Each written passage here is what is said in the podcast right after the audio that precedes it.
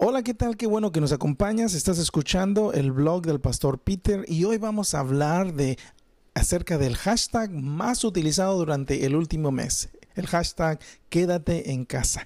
Y queremos saber cómo te está yendo ahora en este tiempo de cuarentena. ¿Quedarte en casa te está ayudando o quedarte en casa te está perjudicando? De esto es lo que vamos a hablar en los siguientes cinco minutos, así que quédate con nosotros.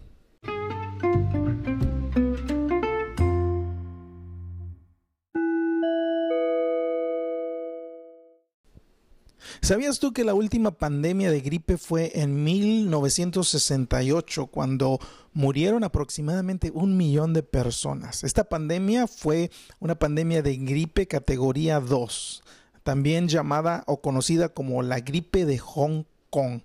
La pandemia de gripe de 1968 fue causada por la cepa H3N2 del virus de la influenza tipo A. Fíjate que desde el primer caso reportado del 13 de julio de 1968 en Hong Kong, pasaron solo 17 días antes de que se informaran brotes del virus en Singapur y Vietnam, y en tres meses se expandió a las Filipinas, India, Australia, Europa y Estados Unidos.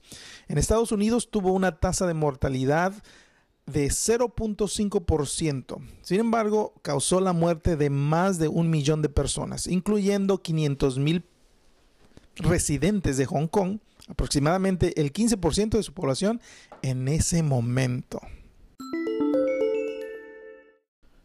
Bueno, ya están saliendo los estudios y algunos este, científicos, la comunidad científica ya está pues preocupada acerca de los efectos psicológicos que la pandemia puede estar causando en las personas por el miedo y la ansiedad, la depresión, eh, el desbalance económico y la falta de conocimiento acerca de lo que está sucediendo. Y a través del mundo este, ya ha habido algunos reportes de personas que han, se han suicidado a causa de esto. Así que esto tiene muy consternada a la comunidad científica y los estudios están haciendo para ver cómo es que ellos pueden ah, ayudar a las personas a que esto no traiga un efecto este, a la larga. Así que ¿Cómo les está yendo a ustedes ahora que está en la, en la cuarentena durante esta pandemia? Espero que se encuentren bien y quisiera que nos escribiera si acaso hay alguna persona que nos escucha y que quizás no haya sentido que este algún apoyo.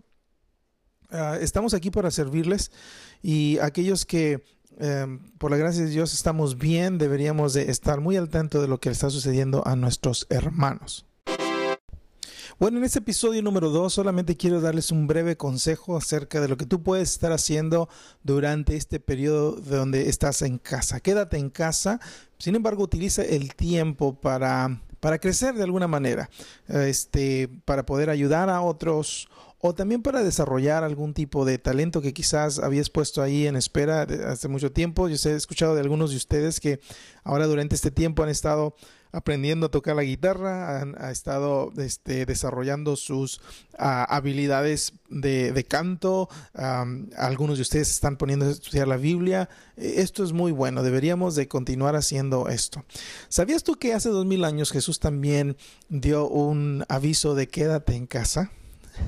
Quizás te parezca un poco extraño, pero sí, esto lo encontramos en el libro de Hechos, capítulo 1, versículo 4, cuando Jesús le dijo a sus discípulos que no se fuesen de Jerusalén, sino que se quedasen en casa para que recibiesen la promesa, la promesa del Padre.